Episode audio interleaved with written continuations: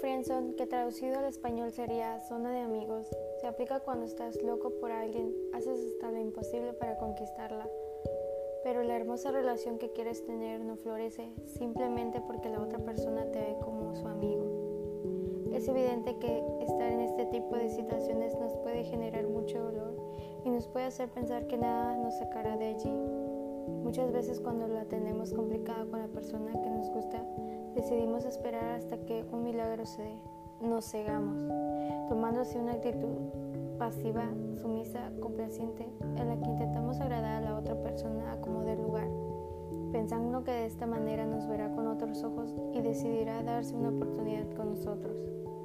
Lamentablemente, este esfuerzo es un en vano, o por lo menos así lo será, si continuamos con la misma actitud. Es así como asumir que estás en esa posición es el primer paso para salir de ella. De lo contrario, seguirás estancada por mucho tiempo y puede ser evidente, pero como estamos bloqueados mentalmente, no nos damos cuenta. Por ejemplo, te dice frecuentemente cosas como, ¿por qué todos los hombres o mujeres no son como tú? Obviamente es que estás en la friendzone. Te utiliza para poner celosa a otra persona. Por lógica, estás en la friendzone. Usualmente te dice que eres como su hermana o hermana. Más claro, no canta un gallo. Estás en la friendzone.